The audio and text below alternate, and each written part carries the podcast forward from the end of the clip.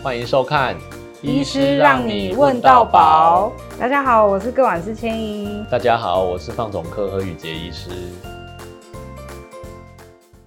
何医师，你是放总科的医师，那治疗肿瘤患者对你来讲应该不陌生。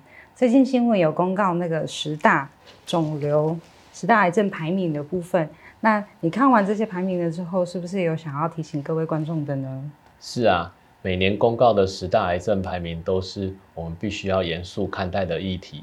根据我们最新呃公告的一百零九年癌症登记报告，虽然说整体的发生率较一百零八年相比下降了九点二人，但是呢，我们十大癌症的排名，第一名大肠癌，第二名肺癌，第三名口腔癌，基本上来说都跟一百零八年一模一样。所以可见这十大癌症对于男性的健康，都是不容小觑的议题。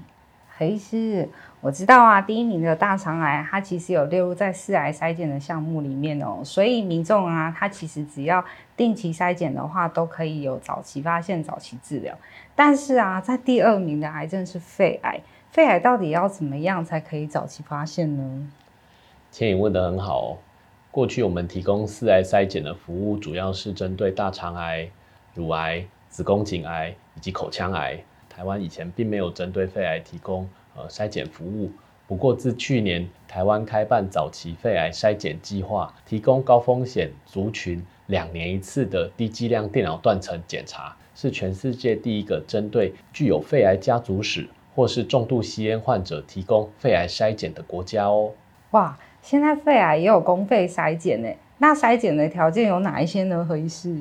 像是具有肺癌家族史、重度吸烟史。有意愿戒烟或是戒烟十五年以内的重度吸烟者，都可以向卫福部合作的医院预约检查哦。没错哦，彰基也有参与肺癌筛检计划，所以如果有符合条件的民众啊，都可以拨打七二三八五九五转分机四五三三来做预约咨询哦。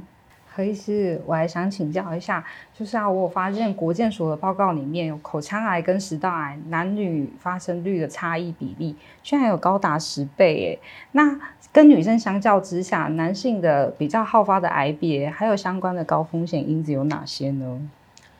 男性跟女性相比，男性的口腔癌与食道癌的发生率分别是女性的十点六倍以及十四点六倍。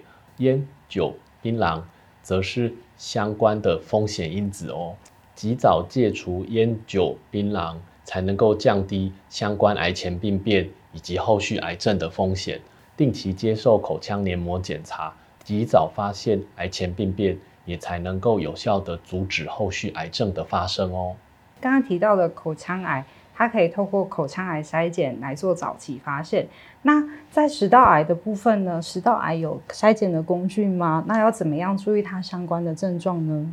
非常可惜的是，食道癌目前没有实证有效的筛检工具，因此维持健康的生活习惯，远离致癌因子，以及勤加运动，才能够有效的避免食道癌的产生。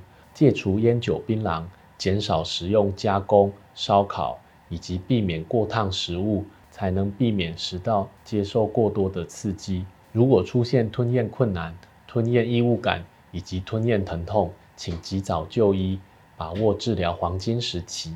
哇，我们真的要常常留意自己身体的健康状况。另外，我还有一个问题想要请教何医师，就是关于男性独有的癌症——射护腺癌，是有什么样的相关的症状需要注意？然后，另外呢，就是。在预防保健上面有什么建议呢？早期射物腺癌几乎没有症状，如果出现相关泌尿症状，如血尿、排尿困难等等，请及早至泌尿外科就医。要预防摄物腺癌，不吸烟，多吃蔬果，规律运动，将自己的身体维持在较好的健康状态。万一真的有检查出异状的话，也不要太担心哦。早期发现，早期治疗，还有透过我们的医疗团队，也可以陪伴民众一起走过抗癌之路哦。